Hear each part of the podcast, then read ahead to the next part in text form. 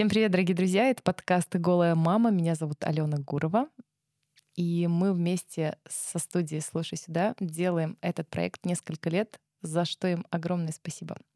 Сегодня в гостях человек, который знает, точно знает, как можно сделать, э, как можно родить так, чтобы своим акушерам после родов сказать «хочу еще, приду к тебе обязательно». Роды без травм, без травм эм, Шестова Мария, индивидуальная акушерка Центра традиционного акушерства, человек, который за индивидуальный подход к каждой женщины и естественные роды без фанатизма. Мама двоих детей. Обоих рожала естественным путем. А, привет. Все ли я сказала? Может быть, что-то еще дополнить? Привет. Нет, наверное, все. Мы вот с тобой тоже думали о том, как же вообще как вы, кстати, дорогие друзья, кто будет слушать, смотреть этот подкаст и слушает, как вы нашли, собственно, это видео или это аудиоподкаст, по какому такому ключевому запросу? А, потому что тема, которую мы с тобой сегодня обсудим, а тема звучит как мягкие роды, она действительно очень важная. Но мы с тобой также и думали, а как же донести вот эту ценность, ценность того, что можно как-то иначе рожать. А, и это можно делать, и это право любой женщины, в принципе, большему количеству людей. Давай я начну с своей истории. Давай. Давай. А, я мама сына, которому скоро будет два года. И в свое время, в 2021 году, рожала я в конце лета 2021 года, я искала как раз-таки у нас в городе центр или помощь такую, где мне бы помогли а, родить мягко, естественно, и, собственно, потом уже к концу своей беременности я выбрала домашние роды. Именно, но это была мотивация страха акушерской агрессии. Вот скажи по своему опыту, как все-таки женщины, почему они приходят к мягким родам? Наверняка много было разных историй, и женщина в таком уязвимом состоянии, когда не рожает, наверняка они что-то рассказывают, почему или перед этим. А, да, ты все правильно сказала, потому что ты, как и любая женщина, когда забеременела, начала задумываться о том, а как же ты будешь рожать, а где же ты будешь рожать. И а, большинство женщин, которые об этом задумываются, а, понимая, что происходит в системе, начиная ее анализировать, понимают, что такого отношения, как они могут получить, приезжая на роды по ОМС, они не хотят. Они хотят иначе. И э, у тебя был выбор альтернативный, да, это домашний вариант, домашние роды. Но не все женщины готовы брать на себя такую ответственность и идти в домашние роды. Это тоже есть определенные риски, да. И э, есть такой проект, как э, «Мягкие роды». Он распространен в основном в нашей стране, это Москва, э, может быть, в какой-то степени Питер, больше, в принципе, практически нигде. По-моему, еще Ростов-на-Дону там тоже есть какая-то клиника очень классная, где практикуют и роды в воду, и вот мягкие роды. Ну, не могу тебе сказать за Ростов, поэтому знаю, что Москва и Питер, и то Питер так не особо. В Москве это очень сильно развито. И, соответственно, есть женщины, которые не готовы идти в домашние, в домашние роды, потому что это тоже имеет э, ряд своих рисков, поскольку в нашей стране ты как женщина можешь рожать где угодно, да, на тебе нет никакой ответственности. Ну, но тупо ты не усп... тебе оказать, оказать дома не могут. Да, но медики, да, те же самые акушерки, они уже находятся под ответственностью уголовной, потому что они, как медицинские работники, могут оказывать помощь только в стенах медицинского учреждения. Маленький дисклеймер, сделаю вот так. Мы никого не призываем к домашним родам, и я призываю всех своих женщин э, в ближнем окружении, ну, став вот в таком классном, приятном э, положении, выбирать то место для своих родов, где они будут чувствовать себя безопасно. Вот это основной критерий — безопасно. То есть мне в родах, женщине в родах должно быть безопасно. Да, это самое главное на самом деле. И вот те женщины, которые не хотели рожать э, в роддоме по, по ОМС и которые не хотят рожать дома, потому что им там страшно, а, таких женщин оказалось очень много. И, собственно говоря, для них и был создан этот проект, что можно в стенах роддома рожать так же, как мы рожаем дома. Что это будет э, значить? Мы принесем ковер из дома. Пожалуйста. Микрофлор, там собаку, кого. Э, ну, единственное, кого мы не можем привести и принести к себе в наши палаты, где мы рожаем мягкими родами, это, наверное, детей и животных.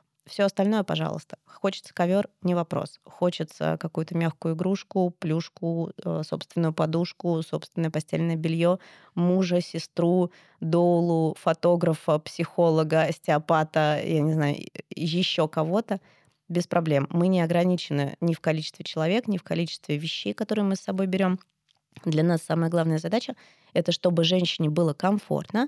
Мы создаем ей все условия для того, чтобы ее тело могло выполнить ту работу, которую она умеет делать.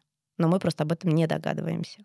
Потому что в нас, во всех женщинах заложена эта программа рожать. Главное нам создать условия, чтобы мы могли безопасно эту программу, грубо говоря, выполнить, чтобы мы позволили себе расслабиться, отключить голову и родить. Потому что из думающей а, взрослой женщины, да, там какой-нибудь Ивановой Марии Сергеевны, генерального директора ООО, в родах мы должны просто превратиться в самку Homo которая будет как животное рожать. И все. И, соответственно, наша задача создать такие условия, чтобы женщине было комфортно и безопасно, чтобы ее не адреналинило, чтобы она не думала, а что же будет сейчас дальше со мной, а вот э, этот человек ко мне подошел, а может быть он мне что-то воткнет. А, поставит какой-то препарат, да, то есть, ну, вот эти вот моменты, чтобы женщина могла полностью отключиться и заняться именно своей основной задачей рожать. И мы создаем для нее эту, эту атмосферу безопасности. По статистике а, к мягким родам прибегают все-таки женщины уже после первых родов, ну, последующие рожавшие или первородящих тоже много? А, был у меня такой период в жизни, когда я работала в роддоме на потоке. Мне было важно отработать там, чтобы понять, почувствовать эту систему изнутри, понять все ее плюсы и минусы. И э, а, мое удивление было велико, когда я поняла, прочувствовала, что 90% женщин приходят рожать в роддом с позиции «родите меня как-нибудь, выньте это из меня любой ценой». Всего 10% идут в роддом в осознанной позиции, зная, что они хотят, понимая, насколько это важно для нее, как для женщины, для малыша в первую очередь. И только эти 10% идут туда с запросом либо на мягкие роды, либо на роды без вмешательств. Но это те женщины, которые, в принципе, готовятся к родам, которые знают, чего они хотят. А, потому что 90% это женщины, которые находятся в инфантильной детской позиции, которые, ой, я не хочу ничего об этом знать, как-нибудь само рассосется. Да, все рожают, и я рожу, или что-нибудь из этой серии. И потом, когда они сталкиваются с реальностью, они не осознают ту степень интенсивности ощущений, с которыми им придется столкнуться. И, конечно, а, это такой, знаешь, квантовый скачок взросления происходит, который оказывается для них очень существенным, болезненным, и э, потом часто такие женщины получают травму, э, травмирующий опыт в рождении, в родах, да, в своих, и потом уже анализируя его, возможно, они понимают, что, ага, а я так больше не хочу, и начинают искать альтернативу. И начинают отталкиваться от того, а как же я хочу. У меня был подкаст на тему закрытия родов пеленания. И сейчас пришла такая мысль, причинно-следственная связь. Вот, наверное, до тех пор, пока а, спрос такой маленький на мягкие роды, но ведь э, правильно я понимаю, спрос рождает предложение и в этой области в том числе. Конечно. Ну, типа, чем будет больше женщин, которые будут сказать, так, а я бы хотел, а я бы хотел. И вот э, есть же такие целевые программы, когда в роддома устраивают экскурсию, где женщина выбирает себе тот или иной роддом, может побеседовать там с врачами, со специалистами, позадавать им вопросы, какие методы там, ну, в том числе, э, как вот что можно, что нельзя, что по каким протоколам тут рожают. То есть, по факту, чем больше женщин, которые будут приходить на подобный диалог с врачами в медицинской системе и будут с запросом идти, а я хочу воду родить, или я, а я хочу вот э, мягкое, я хочу вот то, да, тем больше будет, э, соответственно, вот эта костная система медицинская становиться более такой мягкой, так что ли? Да, она станет более гибкой, но до этого, но на это нужно время. И нужны, ну, как бы, я прости, нужно пушечное мясо, да, которое пройдет, даст с собой вот это вот э, подвижки, да, и но не хочется, очень не хочется быть самой этим пушечным мясом. Просто в теме родов очень много таких табуированных и стигматированных историй, но люди почему-то, вот я, столкнувшись с тем, когда ну, у меня мои домашние роды не состоялись, я в итоге рожала это в роддоме, но тем не менее, когда я кому-то рассказываю в своем ближнем окружении, что я вот хотела домашние роды, что я три дня была, вот провела в родовой деятельности дома, в основном какая реакция людей? Боже мой, Алена, ты что, ты, ты, ты не боялась, что там у тебя ребенок умрет, что там, не дай бог, что с тобой там произойдет? А, ну, нет просвещенности, нет вот этого того самого то, что ты сказала вначале, а с мягкие роды, э, правильно я тебя, если поняла, это создание такой атмосферы, поддерживающей, безопасной, для того, чтобы женщина по факту сделала то, что предначертано природой. Ну, чтобы да, она сделала так. то, что, в принципе, она должна делать без всяких там загонов, ну, и без эм, страхов э, и так далее. Ну, такая... Но это не домашние роды, это именно в стенах роддома. Да, да, да, я То поняла. есть мы на территории, именно находимся на территории роддома. Как а, это происходит вообще?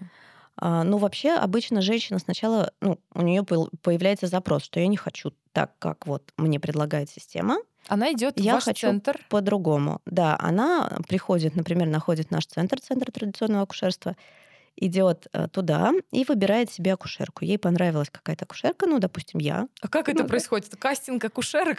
Там ну, выходит 10 типа того. акушерок, и такие, так, кто тебе приглянулся? Или какая-то, не знаю, в социальных сетях на сайте она сначала изучает по фотографии.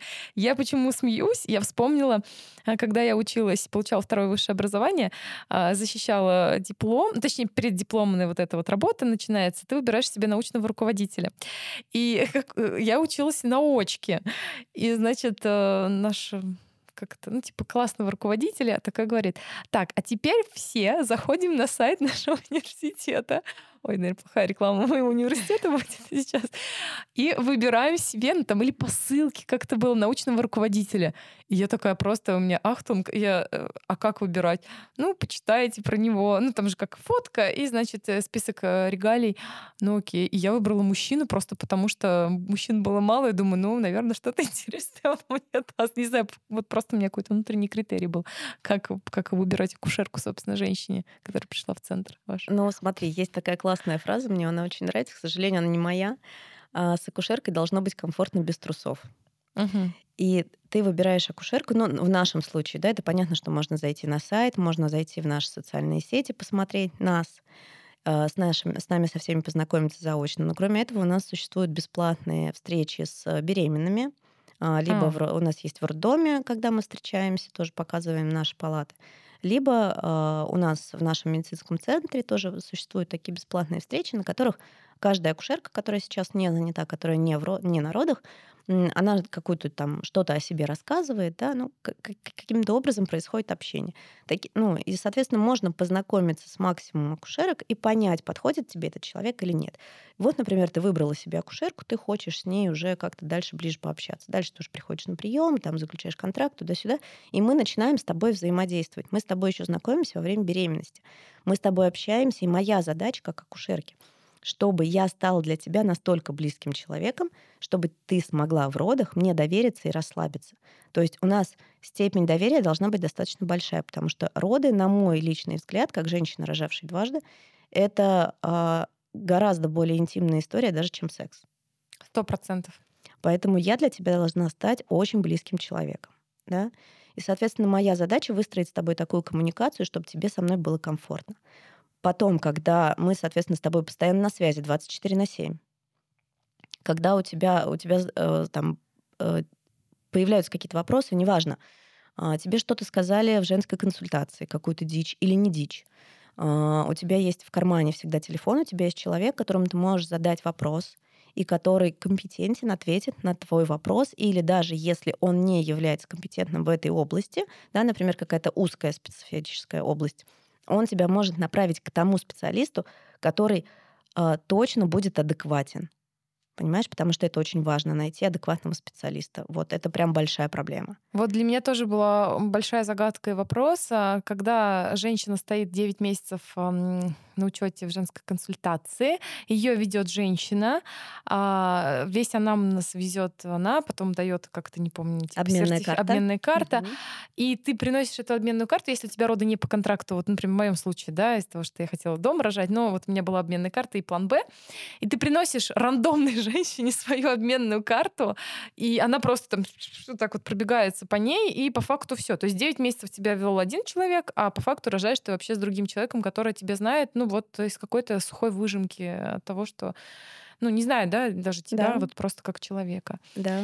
А, и дальше идет следующий, да, вы вместе с женщиной выбираете роддом. Да, мы выбираем в роддом, выбираем врача, с которым мы будем рожать. Несмотря что... на то, что по факту роды принимает акушер, а врач, да, да он тоже курирует. Врач — это, знаешь, такая наша страховка на случай, если что-то пойдет не так. Потому что акушерка — это тот человек, который получал образование учился принимать естественные роды, угу. а врач это тот человек, который учился лечить патологию. Ну, то есть, если что-то идет не так, и нам необходимо полечить, то тогда уже в этом случае подключается врач. Или, например, нам необходимо уехать на операцию кесарево сечения, такое тоже бывает.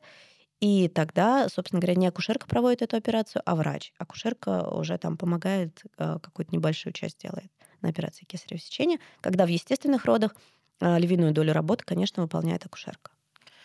Мягкие роды, роды без вмешательств. А вообще давай такой сделаем знаю, культ просвет или медпросвет, как если правильно выразиться, какие вообще бывают вмешательства в родах, потому что, возможно, женщина, которая будет слушать этот выпуск, она, да нет, у меня вообще роды были без вмешательства, а оказалось там у нее и то, и другое, и пятое, и десятое. Что является вмешательством? Ну, можно взять любой протокол. Э, у нас в России все медики работают по протоколам. Можно взять протокол и почитать, какой, какой алгоритм оказания медицинской Ты помощи. Ты хотела сказать, все должны работать по протоколам? Все работают по протоколам. Ладно. По протоколу. Ну, там есть вилка да, в протоколе. То есть ты можешь пойти по одному пути, по другому пути. Еще между ними есть еще несколько вариантов. Но есть определенные этапы, которые по-любому должна пройти женщина. Ну, например, она должна обязательно поступить через приемное отделение, потому что ее там оформляют. В приемном отделении ее обязательно должны посмотреть, э, провести влагалищное исследование, чтобы понять, какое раскрытие и есть ли оно вообще там. Сделать УЗИ, и дальше уже смотреть, что, куда ее направить. Либо отправить домой, что бывает, ну, бывает, скажем так. А, либо отправить в отделение патологии беременных, если там есть какие-то сложности, либо уже а, перевести в родильное отделение, где женщина будет рожать. И, ну, то есть есть определенный алгоритм, который должен пройти. Обязательно при поступлении в роддом ставится там внутривенный катетер, берутся анализы крови, там, а, если нужно, других.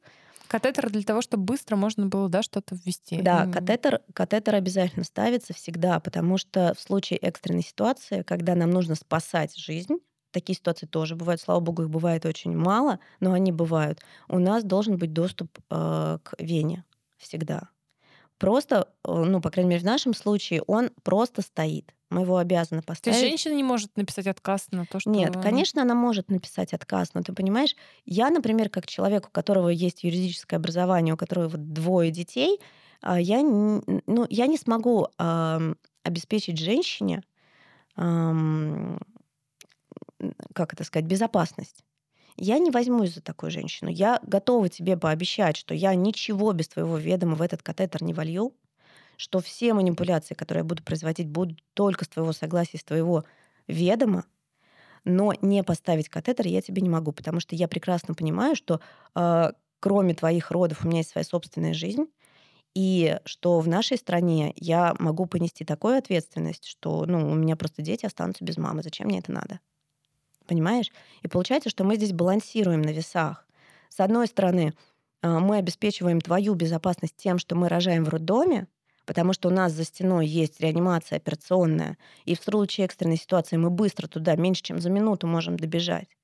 А с другой стороны, мы вынуждены тогда идти на какие-то компромиссы с э, вот этой медицинской организацией, потому что там есть определенные правила со своим уставом, в чужой монастырь uh-huh. не ходят, да, они и так нам позволяют делать э, то, чего они не делают внутри у себя, понимаешь? Но мы обязаны э, либо пройти там определенные этапы, мы не можем не, через, не через приемник, например, поступить, да? Через окно нельзя, например. Нет, через окно не получится, да.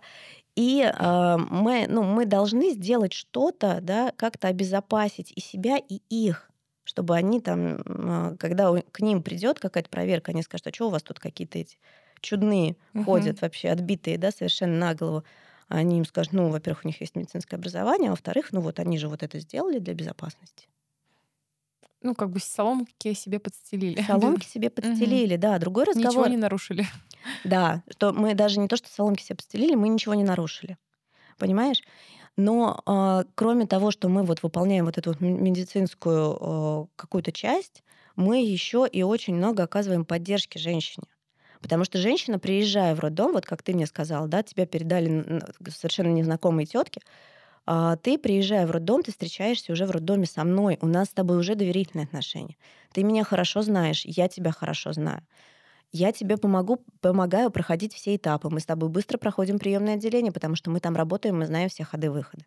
Мы с тобой поднимаемся в наш э, отдельный бокс, в котором больше никто не рожает.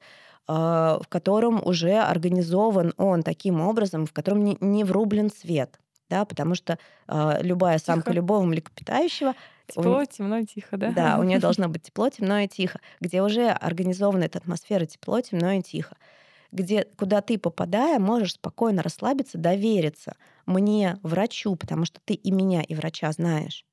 Ты можешь довериться той атмосфере, которая в этом боксе, чтобы ты могла спокойно родить, отпустить свою голову и рожать, потому что твоя задача в данном случае это просто рожать и не думать о том, что вокруг тебя происходит.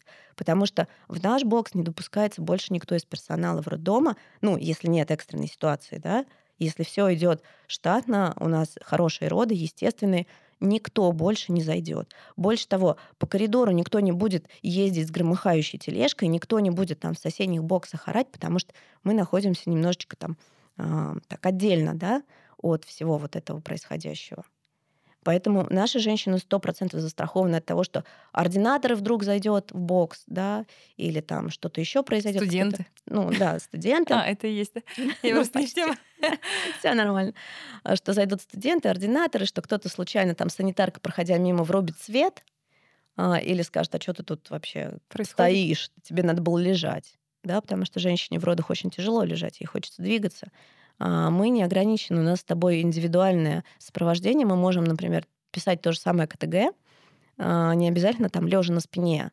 Это может быть и лежа, и стоя, и сидя, и двигаясь по боксам, и вообще в воде. Ой, ну я уже купила, я хочу. Здорово. Вот, а, несмотря на то, что как когда я только родила, и там прошел первый, там второй, третий месяц, я думаю, боже мой, рожать, чтобы еще когда-нибудь. Нет, нет, точно нет. Оно потом, конечно, эти эмоции поутихли, и потом думаю, да не, наверное, я приведу еще в этот мир человека одного. Но сейчас вот то, как ты рассказываешь, и в какое-то время, в какой-то момент я думаю, так, в роддоме я побывала, из любопытства я там была, больше я туда не хочу. Но вот условно, живя в Нижнем Новгороде, если бы у нас были подобные условия, о которых ты говоришь, то, скорее всего, я бы решилась на вот подобный формат родов. Ты знаешь, у нас на самом деле очень большая география. К нам женщины приезжают, начиная там от Калининграда до Владивостока. И у нас часто, знаешь, такое бывает, что женщины из других городов, они просто прилетают, ну там, или приезжают в какой-то, там, в 36 недель, снимают квартиру или живут где-то у знакомых у родственников в Москве до момента, собственно говоря, наступления родов, рожают с нами и потом уезжают к себе в город. Ну да, такой вариант я тоже, помню, рассматривала, но все таки получилось, как получилось. Мы остановились с тобой на том, что что же является вмешательствами. Вот если такой краткий перечень, ну или не краткий. Ну, например, э, постановка окситоцина. Uh-huh. Да, это такой искусственный гормон, который усиливает родовую деятельность. Это вскрытие э, плодного пузыря. Да, внутри малыш в матке, матка, а внутри в матке есть еще пузырь. А, такой, как э, воздушный шарик. Но это же тоже, если на каком-то раскрытии не происходит... Э, мы можем родить в пузыре. А это по протоколу? Нет. Да. Нет, но мы можем родить в пузыре, если у нас все хорошо, почему нет? Потому что вроде бы как э, по медицинским, типа, это ребенок Это не запрещено. А, это не запрещено, нет? Но это не равно, запрещено, но там... Чтобы риска отслоения плаценты не было, да, протыкают пузырь. Ну, Просто нет, есть моменты, бывает иногда, что в родах он действительно мешает, но это бывает крайне редко. Есть такой термин, как плоский пузырь, когда он не дает продвигаться дальше головки малыша. Когда он, ну, э, динамики родов нет. Но если динамика идет, все хорошо, то мы можем родить в пузыре. Есть же такое выражение старое, да, родился в рубашке. Uh-huh. Это как раз именно про это. Потому что рождение в пузыре, оно мягче и для малыша, и для мамы. Потому что там есть воды, которые Стабилизировать, да, как-то? Да, которые мягче дают вот этому процессу прохождения твердой головы, ну, относительно твердая, она, конечно, мягче, чем у нас с тобой, но все равно она достаточно плотная. Прохождение вот ее по мягким родовым путям, она а, в водах это происходит гораздо мягче. Интересно. Потому что у меня был выпуск с э, акушером, э, ну, с мужчиной, вот он рассказывал, и он говорил как раз-таки, что чаще всего именно, ну и вообще вокруг протыкают этот колпаковый да. пузырь там на раскрытии 8-9. Да, его всегда протыкают на раскрытии 8-9 по ОМС, когда, когда мы рожаем, потому что считается, что он больше не нужен. Мы так не считаем, мы считаем, что если природа так задумала, что э, и есть такая возможность родить в пузыре, то почему нет? У нас никогда не было Никогда а? не было. Um, у нас... Суеверие все-таки Ну, есть. блин, ну медики, слушай, не все от нас зависит, да? Мы все под Богом ходим, мы не все можем сделать. Мы делаем то, что от нас зависит, а уже как там все пойдет, мы никогда не можем а, знать об этом. Поэтому это тоже такой момент. У нас не было ситуации, чтобы что-то происходило. Есть такая, ну, как бы теоретически в медицине считается, что вот э, может быть а, отслойка плаценты, но в реалии нет, этого никто не видел. Вот интересно. Получается, окситоцин, прокол пузыря, а... разрез промежности, разрез, эпизиотомия, эпизиотомия да? Ну, эпидуральная. Эпидуральная анестезия, там кристеллер, да, запрещенный прием, который все еще давление на живот. Давление на живот, да, он может быть любым. Кто-то там, ну, прям физически давит руками, кто-то просто берет ночнушечку и поддавливает, да, тоже типа я не давил. А, кто-то просто еще какие-то мануальные техники использует. То есть по-разному это можно сделать. Подтягивание головы, да, как-то? Ну, нет, подтягивание, надеюсь, что все-таки не делают, потому что это очень травматично. А, в общем, много всяких историй. Если открыть э, интернет и почитать про агрессивное акушерство или э, ну, про какие-то травматичные роды, можно много всего вычитать. Интересного. Можно ли как-то ответить на вопрос однозначно, что делать, чтобы измешать, измешать, избежать вмешательств? А, ну, в первую очередь это готовить голову, потому что мы, если мы идем в роды в состоянии такого чистого листа, знаешь, что я ничего не знаю, то нам очень сложно будет отключиться, потому что с нами что-то происходит, а мы не понимаем, что с нами происходит. И э, если там в родах ты вот как чистый лист придешь ко мне, а я тебе скажу, слушай, да все нормально, а, Ален, все хорошо, вот э, роды идут так, как нужно, отключи голову. Ты на меня посмотришь, как на дуру, и скажешь, ты что вообще, что ты несешь? Меня тут корежит, а ты мне говоришь, что все нормально. Помоги мне, я же пришла в роддом, чтобы ты мне помогла. Почему ты мне не помогаешь? Очень часто можно да, услышать, э, почитав какие-нибудь отзывы девочек, которые не готовились к родам, которые не знают, что такое роды, что я приехала в роддом, мне было больно, у меня схватки были каждые э, минут, мне счетчик схваток, я же умная, я же, мне же счетчик схваток сказал, что мне пора в роддом. Я приехала в роддом, меня оставили в боксе в пустом, и никто ко мне не подходил. Понимаешь? Ну правильно, к тебе никто не будет подходить, потому что это самое начало родов. Потому что, ну, вот еще чего не активная фаза. Еще не активная фаза. Тебе не нужно было в это время в роддом приезжать. Тебе нужно было спать. Понимаешь? сил.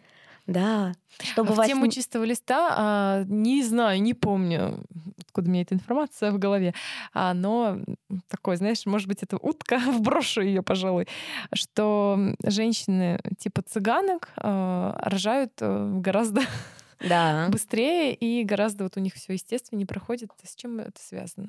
А, ну, наверное, с низким уровнем интеллекта. Я тебе скажу То так. То есть древняя часть мозга, да, наша рожает, и, соответственно, незашоренность да, вот да, это. Да, да, да. Чем ближе, либо чем ближе мы к природе, тем проще мы рожаем. Либо, е, либо э, если у нас высокий уровень интеллекта, то нам тогда нужно пройти вот это вот через свой интеллект. Нам нужно сначала проанализировать еще в нормальном состоянии, не в, не в родах, а именно до родов. Нам нужно изучить всю матчасть, понять, что почему происходит, вот дойти до этого через свой мозг и потом уже осознать, поверить в то, что да, а в родах-то просто нужно отключить голову. Потому что если я тебе на чистый лист скажу, что, Ален, просто отключи голову, ты мне скажешь, что такая хрень. Ну, что-то, она, что-то она задумала, да, да например, тут... да, она не хочет, чтобы я что-то знала, потому что она там что-то, какие-то свои интересы преследует. Тоже как вариант, правильно? Поэтому эм, женщины с высоким уровнем интеллекта, им важно э, подготовиться подготовиться информационно, ну и, соответственно, подготовить тело, подготовить себя, э, собрать команду народа, чтобы прийти в то место, где тебе будет безопасно. Я думаю, что это прекрасная завершающая точка. Э, по-другому быть не могло в этом подкасте. Меня зовут Алена Гурова, это подкаст «Голая мама», и у меня в гостях была Марина Шестова. Спасибо тебе большое. Девочки дорогие, готовьте свою светлую головушку, готовьте свое прекрасное тело к появлению чуда на планете Земля. Всем пока-пока. Пока-пока.